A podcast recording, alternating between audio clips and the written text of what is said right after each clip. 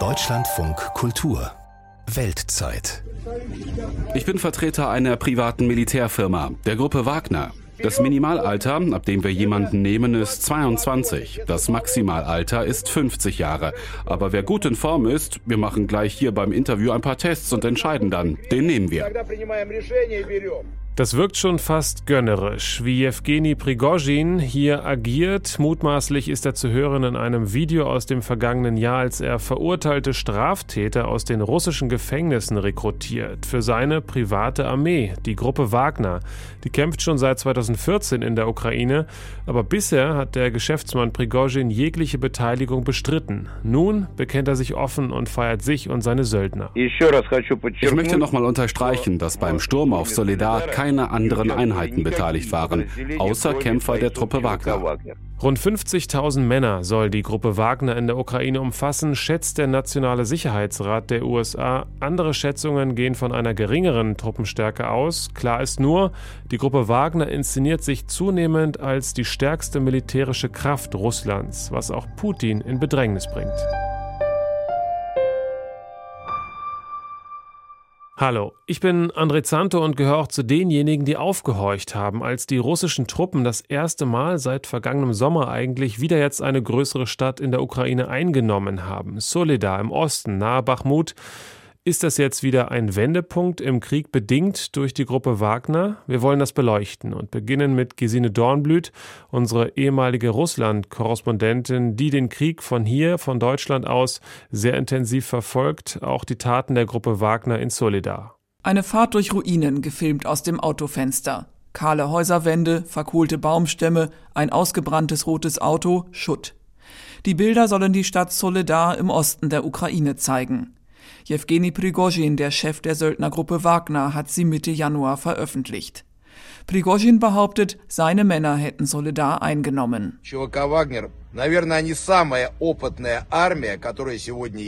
Die Wagner-Kämpfer sind wahrscheinlich die erfahrenste Armee der Welt. Sie erfüllen alle Aufgaben selbstständig. Sie haben Flugzeuge und heldenhafte Piloten die den Tod nicht fürchten. Sie haben alle möglichen Typen von Mehrfach-Raketenwerfern, Flugabwehrsysteme, Artillerie aller Kaliber, Panzer, Schützenpanzer und Sturmtruppen, die praktisch ihresgleichen suchen.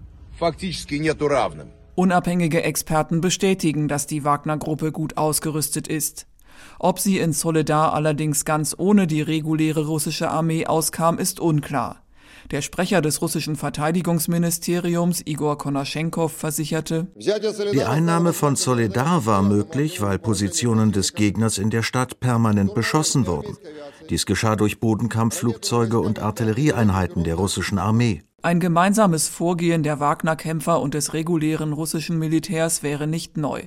Schon in Syrien kämpften Prigozhins Leute am Boden, während Kampfjets der russischen Luftwaffe von oben bombardierten.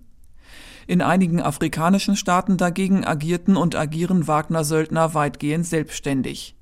In Libyen konnten sie vor einigen Jahren den Konfliktverlauf erheblich zugunsten des von Russland unterstützten Generals Khalifa Haftar beeinflussen und die dortige international anerkannte Regierung Libyens schwächen.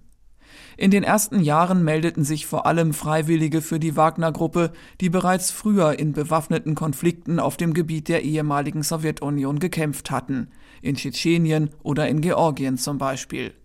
Prigozhin zahlte mehr als die reguläre russische Armee. Seit Sommer 2022 hat er außerdem massenhaft Gefangene aus russischen Haftanstalten angeworben. Zigtausende sollen es sein. Gegen die Ukraine kämpfen also rechtskräftig verurteilte Verbrecher, darunter Mörder ebenso wie Vergewaltiger. Prigozhin verspricht ihnen Freiheit, sollten sie ein halbes Jahr an der Front überleben. Das geht aus einem Video von einem seiner Besuche in einer Strafkolonie hervor, das im Herbst publik wurde. Zugleich droht er den Leuten.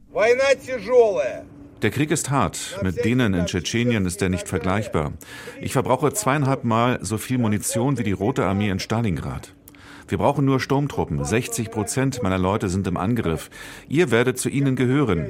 Wer dann sagt, er sei dort falsch, den betrachten wir als Deserteur. Er wird erschossen. Und das sind keine leeren Drohungen. Einem Überläufer wurde mit einem Vorschlaghammer brutal der Kopf eingeschlagen, mutmaßlich von Männern der Wagner-Gruppe. Das Ganze wurde gefilmt und das Video vor einigen Wochen im Internet verbreitet. Ein nach Norwegen geflohener mutmaßlicher ehemaliger Kommandeur der Wagner-Gruppe sprach kürzlich von zehn Hinrichtungen, die er miterlebt habe. Die Menschenrechtlerin Olga Romanova von der russischen Gefangenenhilfsorganisation Russland hinter Gittern bestätigt im polnischen Fernsehsender Belsat, die Episode mit dem Vorschlaghammer kennen mittlerweile alle. Häftlinge berichten, dass ihnen auf Mobilgeräten mindestens vier weitere Videos von Hinrichtungen gezeigt werden. Drei per Genickschuss. Eine Person wurde erhängt. Der britische Militärgeheimdienst beschreibt die Taktik der Wagner-Kämpfer so. Die ehemaligen Gefangenen werden mit einem Tablet vorgeschickt, auf dem die Route markiert ist, der sie folgen sollen, selbst wenn sie unter ukrainischen Beschuss geraten. Die Kommandeure überwachen den Angriff aus sicherer Entfernung mit Drohnen. Wer vom Kurs abweicht, riskiert die Hinrichtung. Die Verluste unter den Wagner-Kämpfern sind dementsprechend hoch. Olga Ramanova von Russland hinter Gittern sagt, nur ein Fünftel der in den Haftanstalten angeworbenen Männer seien noch bei der Truppe, die restlichen seien tot, verletzt, verschollen, hätten sich ergeben oder seien desertiert.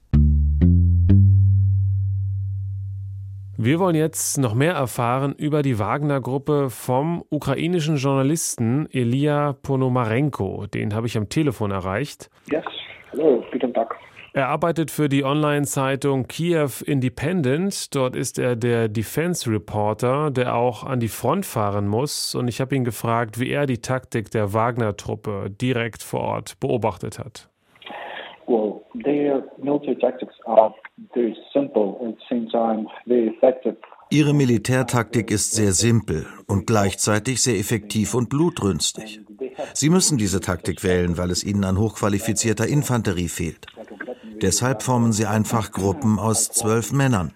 Und die werden losgeschickt, zu Fuß, gegen die ukrainischen Stellungen.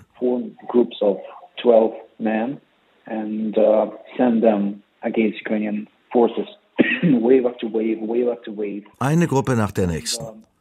Früher hatten sie noch eine größere Gruppenstärke, aber weil ihre Verluste zu groß waren, mussten sie auf zwölf Männer pro Gruppe reduzieren. Von denen schicken sie eine Welle nach der nächsten los. Und später kommen dann auch besser ausgebildete Infanteristen hinterher. Von diesen Wellen gibt es bis zu acht an jedem Tag. Und das erschöpft die ukrainischen Kräfte, was die menschliche Kraft angeht, aber auch die Munition. Die Vorräte sind irgendwann erschöpft. Für die Russen bringt diese Taktik verheerende Verluste, aber sie kümmern sich nicht so viel um die Zahl ihrer Todesopfer. Und so wurde jetzt Soledar eingenommen. Wie wichtig ist denn das für den Krieg? So the most important thing about Solidar was it's not it's not definitely not the end of the battle of Bakhmut of course. It's, das Wichtigste zu Soledar. Es ist nicht das Ende der größeren Stadt Bakhmut. Es ist ein taktischer Rückzug der ukrainischen Truppen. Die Wagner-Gruppe und die reguläre russische Armee versuchen inzwischen Bachmut zu umkreisen, weil sie die Stadt bisher nicht einnehmen konnten. Und deswegen der Sturm auf Soledar, nördlich von Bachmut. Nach diesem taktischen Erfolg versuchen sie noch Größeres.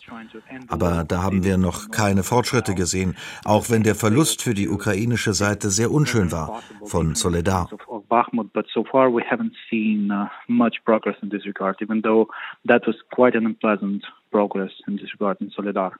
War das jetzt wieder ein Wendepunkt, der erste Verlust einer größeren Stadt für die Ukraine seit vergangenem Sommer auch durch die Wagner-Söldner ausgelöst? Uh, it's very hard to say because we have uh, very conflicting reports and conflicting rumors uh, regarding Wagner. Schwer zu sagen. Wir hören sehr unterschiedliche Gerüchte in Bezug auf Wagner. Einige sagen, dass Putin und der Kreml nicht sehr glücklich sind über die Fortschritte von Wagner in den letzten sechs Monaten. Sie sind seit mindestens August um Bachmut aktiv. Sie haben aber keine wirklich substanziellen Ergebnisse erreicht. Sie haben es bisher nicht geschafft, die Stadt einzunehmen, die von regionaler Bedeutung ist. Und gleichzeitig ist es offensichtlich und wahr, dass die Wagner-Gruppe in den letzten Monaten stärker geworden ist und sich als dritte Kraft präsentiert, zum inkompetenten Militär und zum inkompetenten Kreml.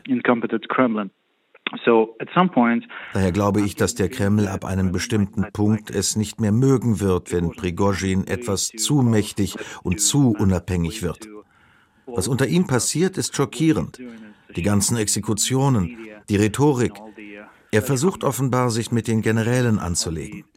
Ich denke, dass der Kreml da etwas Ausgleichendes tun muss. Und das haben sie offenbar gemacht. Mit der Ernennung von Valeri Gerasimov zum Oberbefehlshaber für den Krieg gegen die Ukraine.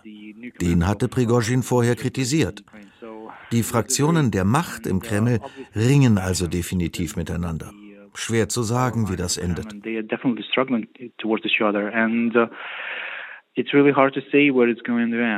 Was können die neuen Panzer aus den USA und aus Deutschland und anderen EU-Staaten bewirken, die in den nächsten Monaten in der Ukraine eintreffen sollen? Warum wurden die so vehement gefordert? Tanks, especially modern tanks from Europe, European nations, are very important component Panzer, besonders moderne Panzer aus Europa, sind eine sehr wichtige Komponente, um einen Wechsel herbeizuführen. Warum hat die Ukraine so stark nach Panzern, vor allem deutschen Leopard 2 Panzern gefragt? Die Antwort ist sehr einfach. Das russische Militär hat sehr viele Männer mobilisiert, um uns anzugreifen. Die Ukraine hat auch viel mobilisiert, aber ihr gehen die Waffen aus. Fahrzeuge, Artillerie, Munition.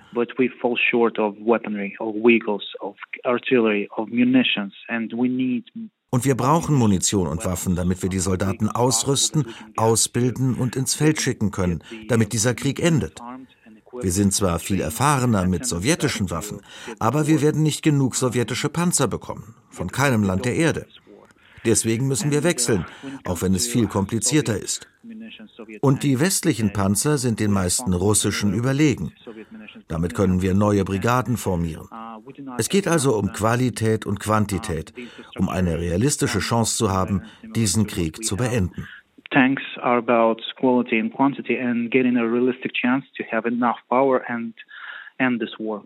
Das meint Elia Ponomarenko. Er ist Reporter beim Kiew Independent, einem Medium, das auf Englisch für die Welt berichtet. Kann man mal raufschauen, was los ist in der Ukraine und sich vor allem durch Spenden und Mitgliedsbeiträge finanziert.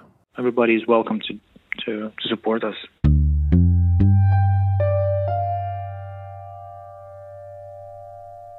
Jewgeni Prigozhin. Über seine Privatarmee, die Wagner-Gruppe, haben wir jetzt schon einiges gehört. Nun wollen wir mehr über den Gründer erfahren. Von Gesine Dornblüt, unsere ehemalige Russland-Korrespondentin, wir haben sie schon mal gehört.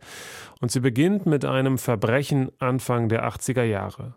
März 1980 in Leningrad, dem heutigen St. Petersburg. Vier Männer kommen aus einem Restaurant. Es ist Mitternacht. Sie sehen eine Frau und bitten sie um eine Zigarette. Während die Frau ihre Handtasche öffnet, greift ein anderer ihr von hinten an die Gurgel und wirkt sie bis zur Bewusstlosigkeit. Sie stehlen ihre Stiefel, ihre goldenen Ohrringe und verschwinden. Der Mann, der die Frau wirkt, wird bald danach wegen dieses und zahlreicher weiterer Raubüberfälle zu einer langen Haftstrafe verurteilt. So geht es aus den Prozessakten hervor. Er heißt Jewgeni Prigozhin und ist zu diesem Zeitpunkt 18 Jahre alt. Der russische Oppositionelle und Kämpfer gegen Korruption Alexei Nawalny war 2016 einer der ersten, der offen über diesen Mann und dessen kriminelle Vergangenheit sprach. Insgesamt hat er neun Jahre hinter Gittern verbracht. Nicht der beste Start für eine Erfolgsstory, nicht wahr? Aber dann zerfiel die Sowjetunion, der Kapitalismus brach an und Prigozhin wurde Geschäftsmann. Prigozhin machte zunächst ein Lebensmittelgeschäft auf, dann ein Restaurant. Und er hatte Glück oder Beziehungen. In dieses Restaurant kam 2001 Wladimir Putin. Der Chef bewirtete ihn persönlich und zog Aufmerksamkeit auf sich. Er freundete sich zunächst mit Putins Fahrer an, dann mit dessen Leibwächter und dann wurde er so eine Art Hofnarr. Putin war da bereits Staatspräsident. Prigozhin lieferte das Catering zu Putins Geburtstagsfeier und zu diversen Banketten im Kreml. Daher der Spitzname Putins Koch. Reich wurde er, so hat es Nawalny recherchiert, mit Massenaufträgen vom Staat. Er lieferte Essen an Kindergärten, Schulen, die russische Armee. Mit der Gründung seiner sogenannten Petersburger Trollfabrik konnte sich Prigozhin bei Putin revanchieren.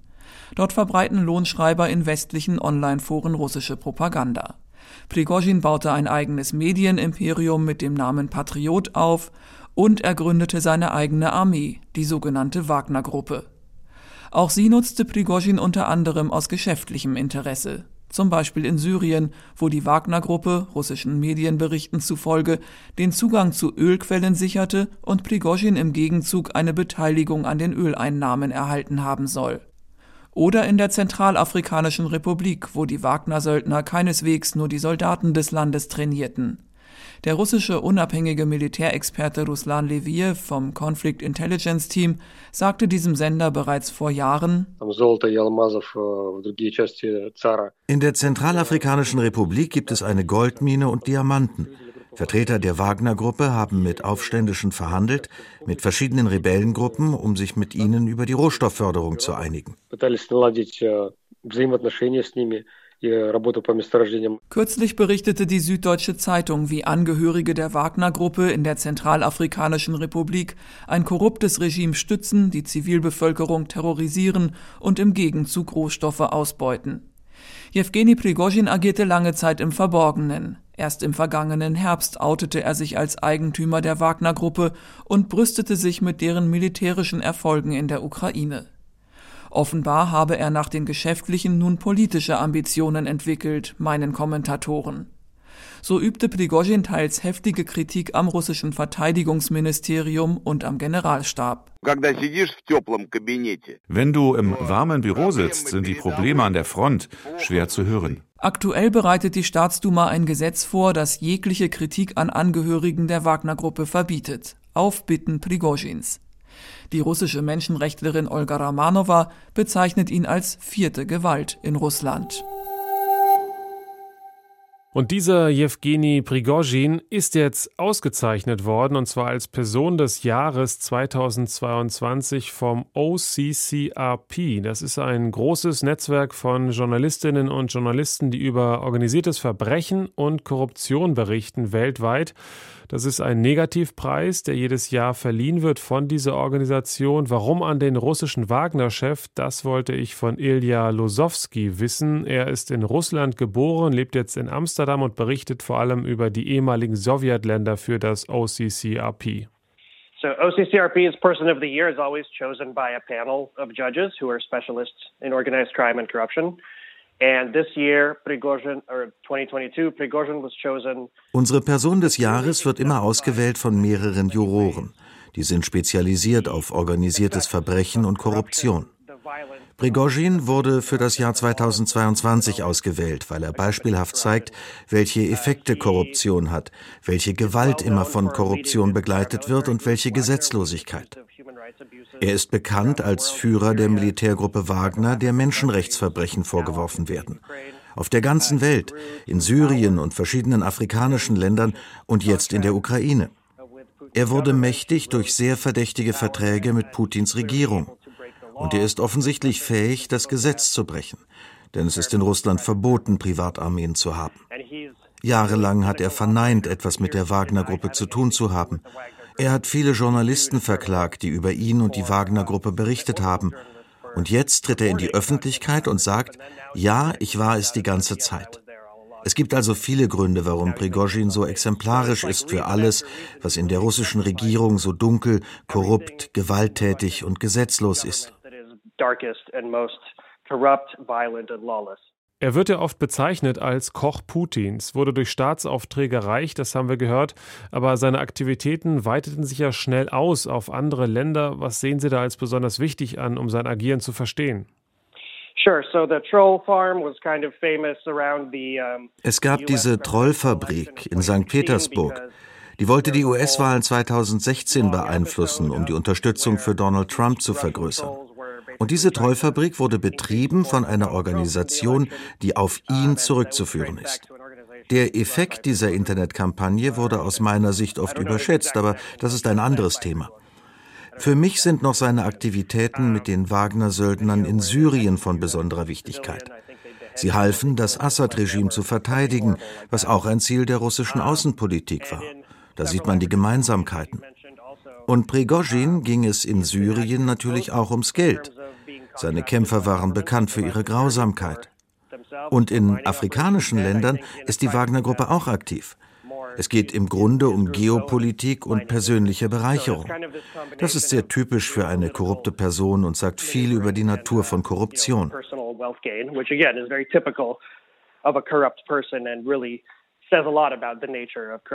Wir haben über die Verbindungen von Prigozhin und Putin früher gehört. Wie sind sie heute verbunden?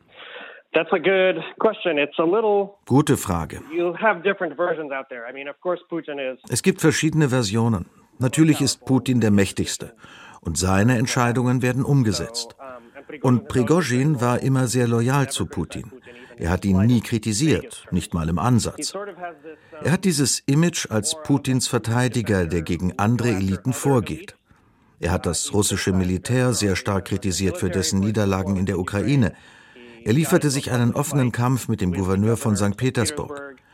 Er macht sich überall Feinde. Viele im russischen Establishment hassen ihn, weil er ein konkurrierendes Machtzentrum darstellt, dessen Einfluss immer größer wird. Generell ist es ja so, dass viele Menschen in Russland denken, Putin ist gut und andere Eliten um ihn herum sind schlecht. Das ist ein Weg für Putin, seine persönliche Legitimation zu sichern, und Wagner ist eine Art Kampfhund für Putin geworden. Dass Prigozhin jetzt Putin herausfordert, halte ich für ziemlich weit hergeholt. Aber natürlich gibt es komische Dinge und man weiß nie, was in den nächsten zwei Jahren passiert. Sie haben Wagner als Kampfhund bezeichnet. Die sind ja auch mal gefährlich für die Besitzer. I don't want to use dehumanizing language, but I think the analogy is ich mag diese Sprache eigentlich nicht, aber die Allegorie passt. Er ist ein gefährlicher Hund, der sehr nützliche Aufgaben für seinen Herrn erledigen kann. Aber auch gefährliche Hunde können sich gegen ihren Herrn wenden, wenn etwas falsch läuft, richtig. Prigozhin ist auf jeden Fall nützlich.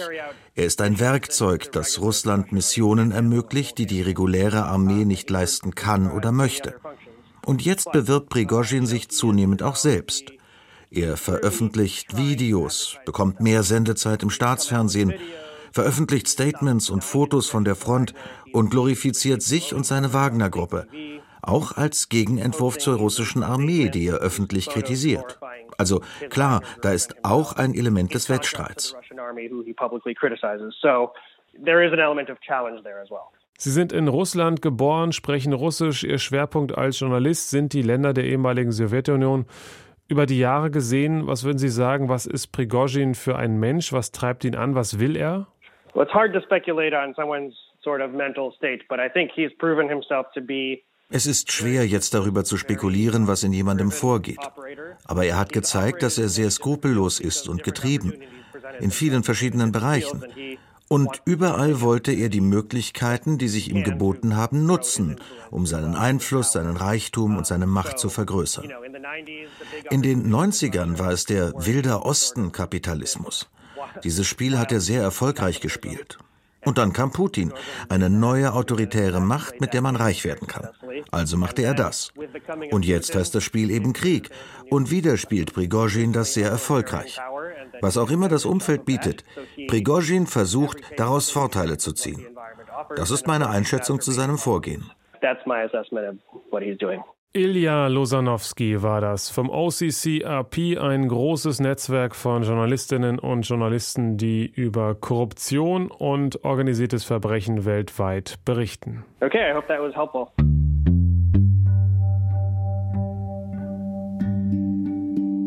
Bald jährt sich der großflächige russische Angriff auf die Ukraine das erste Mal. Wir werden weiter hinschauen hier in der Weltzeit, auch nach Russland. Ich bin André Zanto. Bis dahin.